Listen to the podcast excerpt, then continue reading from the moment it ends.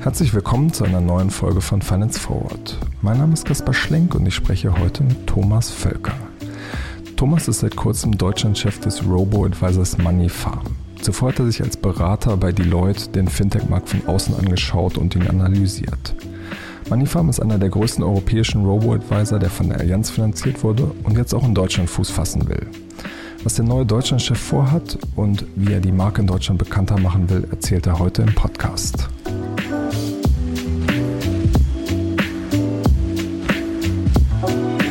Genau, Thomas, du hast dich äh, über Jahre als Berater bei Deloitte schon mit dem Fintech-Markt auseinandergesetzt, hast dir angeguckt, was für verschiedene Konzepte im, äh, bei den Robo-Advisern in verschiedenen Ländern äh, am Markt sind.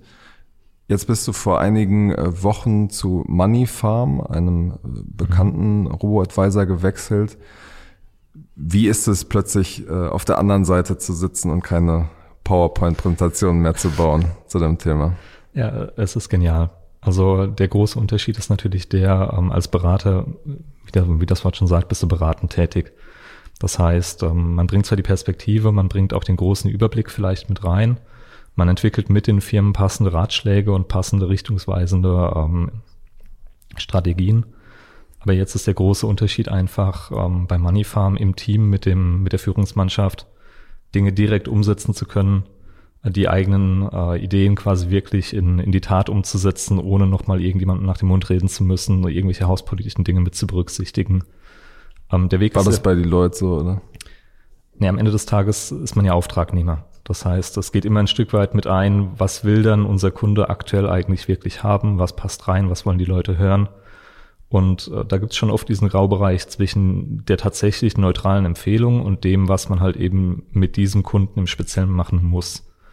Ja, also gerade bei den Großbanken gibt es natürlich viel, was schon, was schon in eine Richtung schwimmt, ähm, wo man eine Hausmeinung hat, wo man andere Investments hat, wo man einen gewissen Kunden anspricht, was sich alles irgendwo gegenseitig beeinflusst. Und bei einem Fintech oder auch einem Scale-up wie Moneyfarm ist es natürlich so, dass wir da noch sehr viel schlanker sind und noch nicht so viel, was schon da ist, an vorheriger Meinung und vorheriger Kundenbasis haben, sodass man wirklich die eigene Meinung sehr direkt umsetzen kann. Hm. Wo steht ihr denn aktuell? Wo stehen wir aktuell? Also Moneyfarm als solches ist seit 2011 am Markt, ist sehr etabliert in Italien. Die Kunden dort lieben das Produkt, lieben den Service. In England sind wir etwas kürzer am Markt. Das mit dem Lieben sagen alle Startups immer. Woran macht ihr das genau fest? Also natürlich am direkten Kundenfeedback. Ja, wir haben ähm, eine, eine Daily Communication, eine, eine tägliche Kommunikation innerhalb der Firma, wo wir das Kundenfeedback nochmal international teilen, wo wir sehen, was reinkommt über die Hotlines, über das Gespräch mit dem Kunden. Ähm, die Marktdurchdringung ist dort auch schon sehr, sehr gut. Was heißt das konkret? also wie viel äh, Kunden habt ihr da? Wie viel äh, sozusagen Vermögen? Ja, insgesamt haben wir etwa 50.000 Kunden und mittlerweile eine Milliarde Euro Assets under Management.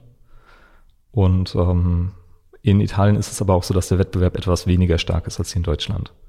Also sprich, es gibt weniger digitale Firmen, die im gleichen Segment wildern. Ähm, Giovanni und Paolo, unsere Gründer, haben die Firma in Italien relativ schnell, relativ stark platziert, ähm, so dass wir da eigentlich die am weitesten entwickelte Firma unserer Art sind. Ähm, das gleiche gilt aber auch, wenn wir das jetzt mal transportieren in England. In England nimmt der Service auch Fahrt auf. In Deutschland fußen wir ja auf der Warmo die im deutschen Markt auch eine der ersten Robotweiser war, die sich hier gegründet haben. Das heißt auch hier die im vergangenen Jahr sozusagen übernommen habt. Genau, Ende 2018 ähm, hat da der Kauf stattgefunden. Ähm, einiges vom Warmo-Team ist heute auch erhalten. Wir sind auch in den Warmo-Offices nach wie vor noch. Ähm, das Ganze ist jetzt ein Jahr lang transformiert. Wir sind jetzt mit dem Moneyfarm-Produkt zurückgekehrt mit äh, halt eben dem Grundstamm an Mitarbeitern, an Büros, an Ausstattung der Warmo so dass wir hier ähm, nach wie vor einen Kundenstamm haben von ungefähr 5000 Kunden aus der Warmo-Zeit, die jetzt auch von der Moneyfarm weiter, weiterhin betreut werden. Und ähm, auf dieser Basis der Erfahrungen, die da sind, die für uns sehr, sehr wertvoll sind, weil sie halt eben den deutschen Markt im Gezielten schon betreffen, auf der Basis treten wir jetzt wieder zurück an den Markt, sind seit November wieder da und ähm, sind jetzt quasi aktiv dabei, wieder Werbung fürs Produkt und für die Firma zu machen, um unsere Bekanntheit zu steigern und zu schauen, dass das Produkt hier gut ankommt. Mhm. Bei Wamo war es ja so, dass man, dass die Einstiegshürden, also das Mindestinvestment-Level ziemlich tief war. Ähm, wie viel haben diese 5000 Kunden äh, angelegt? Wir haben im Durchschnitt ungefähr 20.000 Euro pro Kunde, die bei uns investiert werden. Und ähm, wir sehen, dass das Ganze etwas steigt, weil wie immer äh, Geld ist Vertrauenssache. Wenn der Kunde sich gut betreut fühlt, die meisten Leute kommen nicht mit dem großen ersten Betrag, sondern bauen das über die Zeit etwas aus. Das sieht man bei vielen Firmen und das sieht man auch bei Warmo beziehungsweise bei Moneyfarm. Hm. Du hast den Wettbewerb gerade schon angesprochen. Es gibt Scalable Capital, die hm. ähm, sehr viel des Gesamtmarktes auf, auf sich vereinen, mit zwei Milliarden äh, an der Management. Dann gibt es Liquid, ähm, was, was auch relativ äh, viel Gelder unter ähm, Management hat. Ähm, wie wollt ihr da bestehen? Wie wollt ihr euch hm. da abheben? Viel Geld ist so relativ. Also wenn man sieht, wie viel Geld in Deutschland gespart wird und wie viel Vermögen da ist, dann ist der gesamte Markt, wenn ich alle 40 etwa Wettbewerbe zusammennehme, noch verschwindend klein. Also es ist auch so, dass ich gar nicht aktiv von Konkurrenz reden will, weil wir haben einen Markt, der so breit ist, dass wir uns da gar nicht gegenseitig wehtun. Ähm, Liquid im Speziellen zielt immer noch auf sehr wohlhabende Kunden ab. Das ist das digitale Outlet eines echten Vermögensverwalters aus dem, aus dem Quant Family Office. Da braucht man einen sechsstelligen Betrag, um dort anzufangen. Um, ähm, Scalable wiederum ist ein, ist ein sehr technisch platziertes Offering, das, das Ingenieure gezielt anspricht und dann Leute, die sehr viel Erfahrung mitbringen. Und für uns ist es wichtig, dass wir, dass wir ein einfach zu kommunizierendes Produkt haben, dass wir mit Persönlichkeit auf den Kunden zugehen. Das ist vielen Leuten wichtig. Und dass wir die breite Was heißt das denn konkret mit Persönlichkeit auf die Leute zugehen? Wir haben echte Menschen, also die Leute äh, verwechseln heute noch Robo-Advice mit Robotern. Ja, wir haben ein echtes Team von echten Menschen, gut ausgebildeten Leuten, die in Frankfurt sitzen, die mit unseren Kunden per Chat und per Telefon interagieren und wir liefern auch Beratung an unsere Kunden, wenn sie dann entsprechend im richtigen Produkt sind bei uns, so dass wir halt wirklich versuchen, vom ersten, von der ersten Kontoeröffnung dann über die laufende Vertragsbeziehung mit unseren Kunden aktiv im Austausch zu sein und da halt eben Bankberatung nicht nur über das digitale Produkt, sondern auch von Mensch zu Mensch wirklich zu bringen. Hm. Nichtsdestotrotz spricht ihr am Ende gerade in so einem Markt, der sich entwickelt, erstmal eine ähnliche Zielgruppe mhm. an wie ein, wie ein Scalable Capital. Ja. Das sind Leute, die ein bisschen Geld haben, sich quasi selber keine ETFs kaufen wollen, ähm, sondern das an jemand anders auslagern wollen. Also von daher ähm, konkurriert ihr ein Stück weit schon mit denen. Ja, also die Produkte sind äh, auf einer gewissen Ebene natürlich vergleichbar. Ja, ganz klar.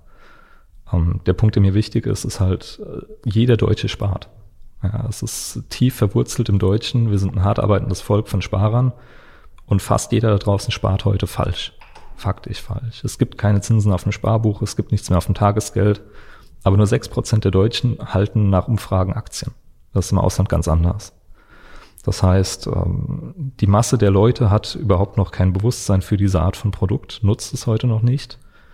Und die gesamte Industrie der digitalen Vermögensverwalter, Robot-Weiß hat nach neuesten Umfragen 16 Prozent Bekanntheit in der Bevölkerung. Und da ist auch noch ganz viel Missverständnis dabei. Also ich würde mal sagen, netto liegen wir da auch eher bei 6 Prozent, die das Thema so kennen, dass sie es richtig verstanden haben.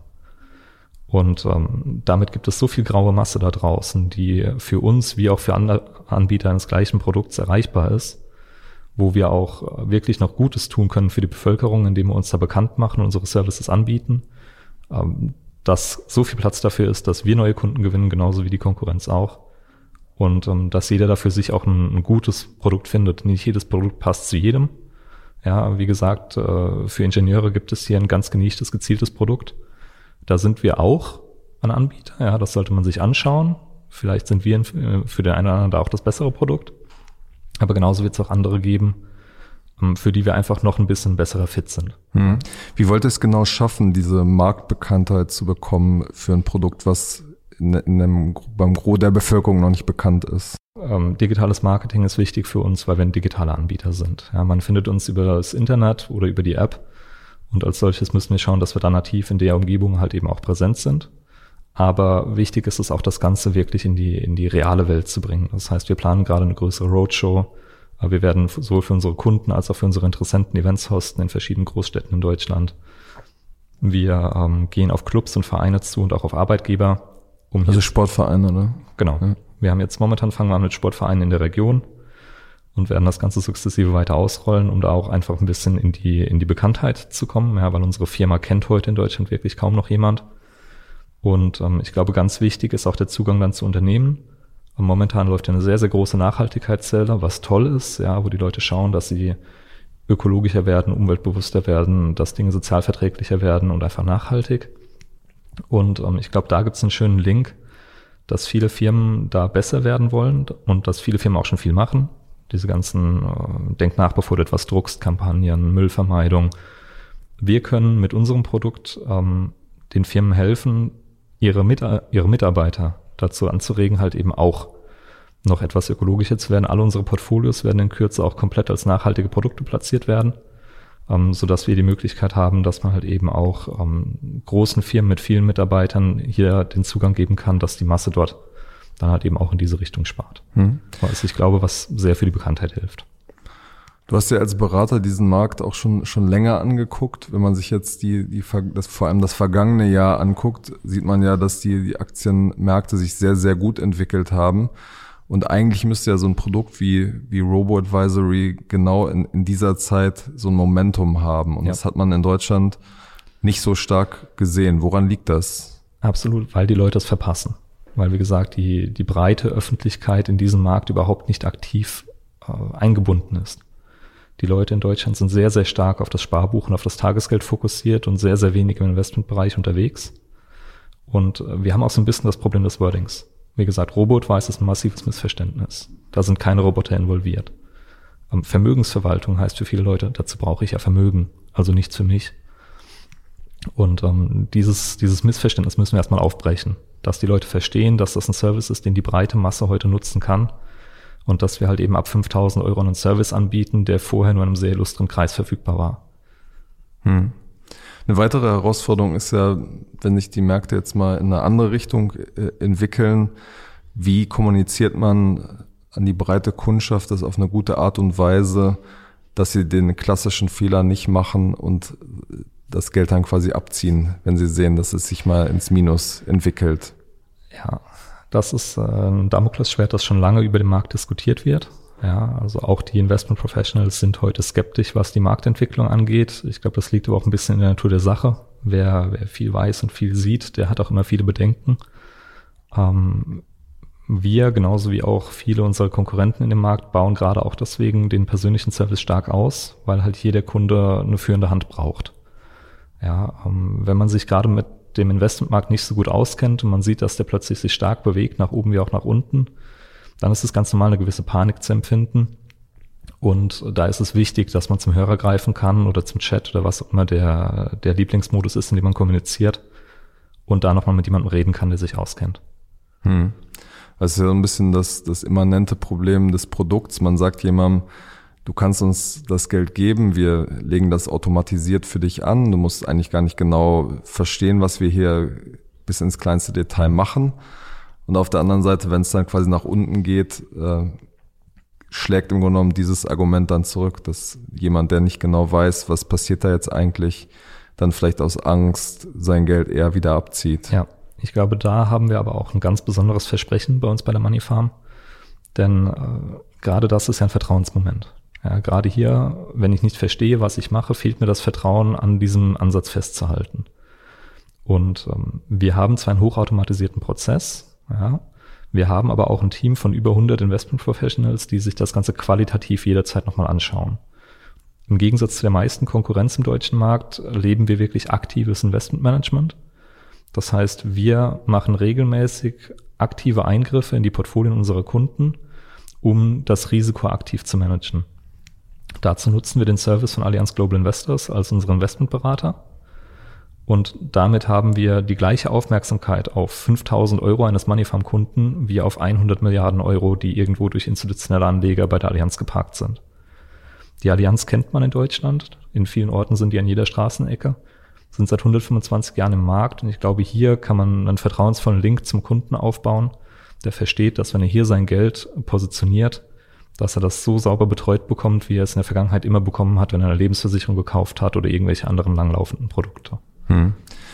Aber haben sich Robo-Advisor nicht gerade auch ein bisschen positioniert, dass sie weg von der alten Finanzindustrie einen neuen Service mhm. quasi anbieten wollen. Ja, das ist ein großes Thema, gerade für unsere Firma in Deutschland, da wir in Deutschland ja auf der Warmo fußen, die sich da bewusst als äh, bewusst abgegrenzt hatte und die Kundenbasis, die wir dort haben, auch bewusst seinem Fintech gegangen ist, die halt eben genau diese Beziehung zur alten Finanzwelt nicht hat. Und wir jetzt natürlich mit Moneyfarm und dem starken Link zur Allianzgruppe ähm, da andere Wege eingeschlagen haben.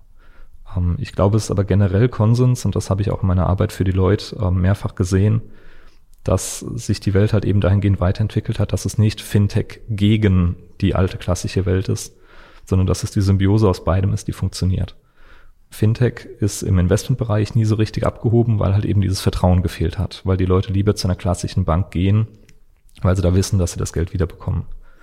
Der deutsche Privatanleger kann, kann mit vielen sicherheitsrelevanten Elementen im Investmentbereich, mit dem Wort Sondervermögen, mit dem Wort Depotbank, einfach sehr, sehr wenig anfangen und ihm fehlt deswegen das Vertrauen zu diesen ganzen kleinen Startups.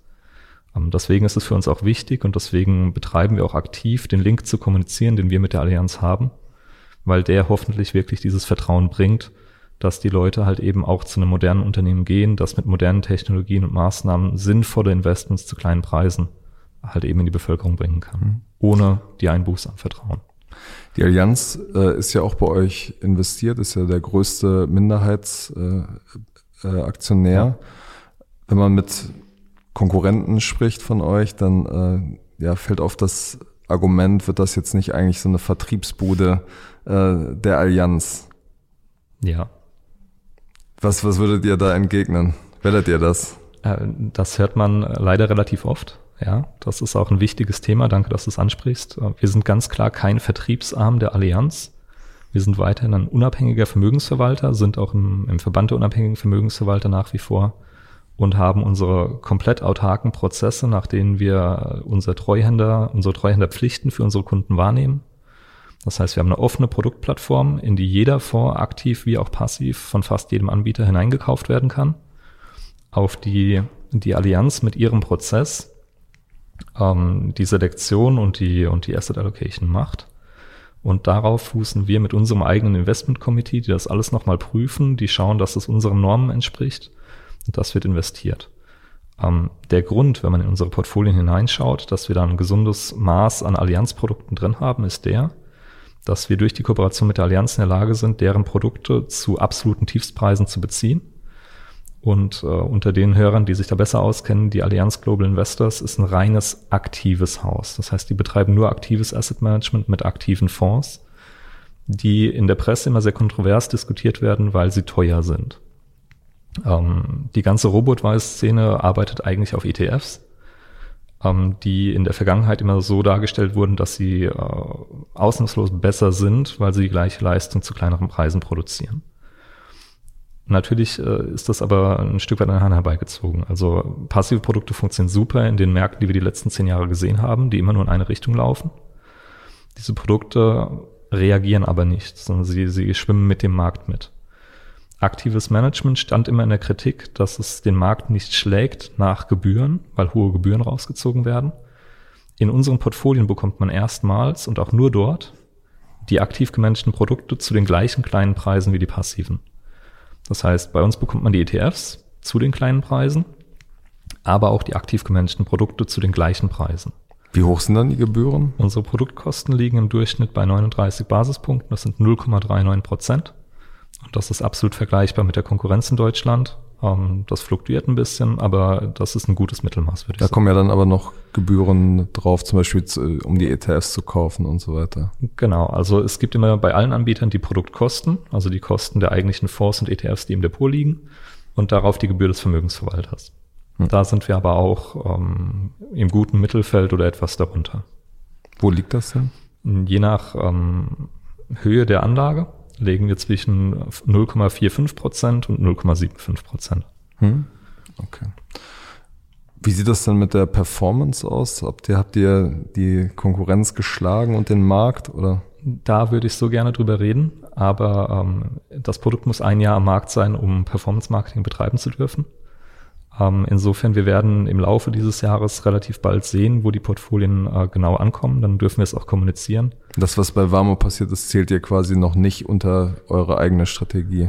Genau, also das, was bei Warmo passiert ist, äh, die Warmo-Portfolien sind ja öffentlich, die laufen auch einigermaßen gut. Ja, damit sind wir zufrieden. Aber die Money Farm Portfolien, die wir jetzt aktiv vertreiben, die sind halt eben noch kein ganzes Jahr am Markt. Da werden wir jetzt relativ zeitnah hinkommen. Aber ich glaube, was ich an der Stelle sagen darf und kann, ist, wir sind sehr, sehr zufrieden mit dem Ergebnis, das da rauskommt. Sowohl mit der Performance, aber auch, was mir besonders wichtig ist, mit der risikoadjustierten Performance. Also sprich, wir haben es nicht nur geschafft, ein gutes Ergebnis für unsere Kunden zu erzielen, sondern auch bei möglichst kleinen Schwankungen. Ähm, da sind wir besonders stark und da glaube ich auch, wenn wir dann wirklich mit der Performance an den Markt äh, kommen, könnte es da eine gute Überraschung geben für den Markt, weil wir da wirklich ganz in erster Liga mitspielen werden. Hm. Und ich will jetzt nicht die Konkurrenz nicht in den Schutz, äh, in den Schutz nehmen, man muss, glaube ich, schon nochmal einordnen, dass bei, auch bei anderen Produkten, wenn es runtergeht, gibt es ja verschiedene Mechanismen, mhm. wie die versuchen gegenzusteuern. Aber euer Argument ist, das aktive Management ist dann in solchen Fällen trotzdem äh, besser. Ich sag's mal so. Das, was du ansprichst, ist die Frage, habe ich reine mathematische Regeln oder habe ich nochmal einen qualitativen Prozess? Für das Risikomanagement. Ähm, die Konkurrenz in vielen Fällen macht äh, entweder eine, eine Value-at-Risk-Optimierung, das heißt, es gibt einen festen Risikobetrag pro Kunde, der ähm, ins Feuer gestellt werden kann, wenn ich es mal so ausdrücken darf, ähm, auf den geschaut wird und der dann optimiert wird. Äh, andere machen eine Sharp-Optimierung, das ist auch eine mathematische äh, Formel sozusagen, die sich anschaut, was mit dem Portfolio gemacht wird. Es ist nicht so, dass wir das nicht machen, aber wir ergänzen es um den qualitativen Prozess. Das heißt, bei uns gibt es drei Lagen. Es gibt einen, einen rein äh, algorithmischen Prozess, der die Anlage optimiert, genauso wie bei der Konkurrenz auch. Und dann nutzen wir halt eben das starke Netzwerk der Allianzgruppe, wo wir ein globales äh, Team von 100 Leuten haben, die den Markt beobachten in den einzelnen Bereichen, über Währungen, über Regionen, über Länder, über Regierungen hinweg und die da eine qualitative Meinung einbringen. Und mit der können wir halt eben auch versuchen, Bewegungen zu antizipieren und Meinungen wirklich aktiv am Markt zu platzieren. Und darunter gibt es diesen dritten Layer von Risikomanagement, der auch wieder ein Stück weit quantitativ ist, wo wir natürlich auf die, auf die finanziellen Themen wie Value at Risk, wie Sharp schauen, wo wir Warnschwellen eingebaut haben, die unsere Portfolio-Manager dann wiederum ähm, alarmieren und wo wir dann auch schauen, dass wir sehr, sehr zeitnah wieder eingreifen. Mhm. Wo wollt ihr in ein bis zwei Jahren auf dem deutschen Markt stehen und welche Rolle, auch was Vertrieb angeht, wird die Allianz da spielen? Mhm. Uh, unser Anspruch ist es, uh, im europäischen Wettbewerb unter die Top 3 zu kommen. Da sind wir heute und gemessen an der Größe nach Assets Under Management bereits angekommen. Und genau da wollen wir im deutschen Markt natürlich auch relativ zeitnah hin ähm, mit einem starken Bewusstsein dafür, dass das in Deutschland teilweise seine Zeit braucht. Ja, also gerade das Thema Bekanntheit gewinnen ist hier der ganz große Knackpunkt. Das hat bei vielen anderen Anbietern im Markt sehr lange gedauert. Ähm, da ist es für uns aber eben wichtig und auch ein, ein starker Knackpunkt für unseren Erfolg, dass die Allianz halt eben sehr bekannt ist. Das heißt, da kooperieren wir auch mit der Allianz, was so die Öffentlichkeitsarbeit angeht. Ähm, da nutzen wir auch das Netzwerk, um uns da bekannter zu machen. Aber die Finanzberater werden nicht künftig auch Moneyfarm vertreiben. Nein. Also wie gesagt, wir sind kein Vertriebsarm der Allianz und andersrum ist es bisher auch so, dass die Allianz uns nicht aktiv platziert. Insbesondere, dass natürlich die, die Allianzgruppe, von der du jetzt hier sprichst, ähm, insbesondere der Versicherungsarm ist und wir mit der, mit dem Asset Management Arm, mit der Allianz Global Investors arbeiten, die mit dem Endkunden so noch gar nicht zusammenarbeitet, sondern die viel für institutionelle Kunden arbeitet, für die großen DAX-Konzerne. Hm. Da ähm, arbeiten wir gemeinsam, ob wir halt eben schauen, ob wir unsere Produkte hier ähm, bei den Arbeitgebern platzieren können, um sie so wiederum in die Masse zu bringen. Kann man eure Ziele vielleicht ein bisschen greifbar machen? Also wollt ihr in, in zwei Jahren auch auf diese Milliarde, die gilt ja immer so als, als magische Grenze unter den Vermögensverwaltern, wollt ihr in zwei Jahren diese Milliarde erreichen? Äh, einmal, wie gesagt, im Internationalen haben wir die Milliarde gerade erreicht. Was wir da sehen im Internationalen, und das ist auch der Maßstab, den wir für Deutschland ansetzen werden, ist, unsere Firma ist im letzten Jahr um 100 Prozent gewachsen, sowohl was Summe an Kunden angeht, als auch was Assets under Management angeht. Und mit dem gleichen Maßstab würde ich auch gerne in Deutschland wachsen wollen so dass wir sagen, wir wollen uns mindestens verdoppeln, was die Kundenanzahl angeht und auch mindestens verdoppeln, was die Assets angeht. Und wenn wir diesen Takt dann beibehalten können, dann sind wir in zwei, drei Jahren auch ganz vorne mit dabei, wo wir hinwollen. Hm. Das heißt sozusagen, wenn, es, wenn ihr fünf, äh, 5000 Kunden übernommen habt, das heißt dann sozusagen auf 10.000. Das kommt grob hin. Ja, jetzt hast du natürlich ein bisschen außer Acht gelassen, dass wir jetzt in den letzten acht Wochen natürlich auch schon Geschäft gemacht haben, Gott sei Dank, aber plus minus ist das die Hausnummer. Hm, okay. Wobei ich äh, dazu sagen möchte, ich glaube, das Ganze hat so viel mehr Potenzial. Ja, also das ist jetzt eine Planungsannahme, ähm, auch mit Blick auf die Konkurrenz, auch mit Blick auf den breiten Markt, um zu schauen, was in der Vergangenheit passiert ist. Ich glaube aber ganz stark daran, sonst wäre ich auch nicht gerade zum Moneyfarm gewechselt, dass wenn man den richtigen Zugang zum Markt schafft und das Produkt richtig promotet, dass so viel mehr möglich ist.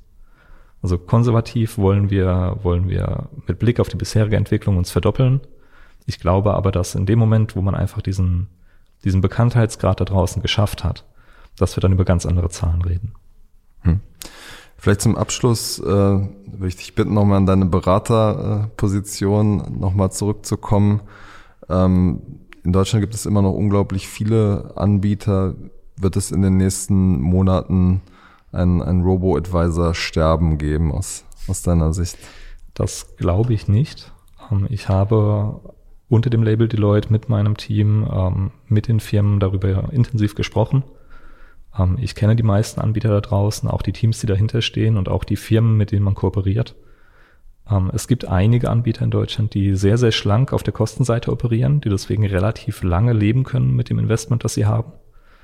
Ähm, wo man differenzieren muss, ist natürlich bei den Firmen, die stark mit Venture-Kapital gefüllt sind, ja, die einfach einen Business Case irgendwann jetzt demnächst erfüllen müssen da gibt es den einen oder anderen Anbieter, wo man auch sieht, da wird die Lage jetzt langsam unangenehm. Das heißt, ich glaube, es werden durchaus einige verschwinden, aber Bei jetzt nicht die große Masse. Ich will jetzt hier bewusst keinen ins Feuer stellen. Okay, okay. okay. Alles klar. Dann vielen Dank für deine Zeit und bis zum nächsten Mal bei Finance Forward. Vielen Dank.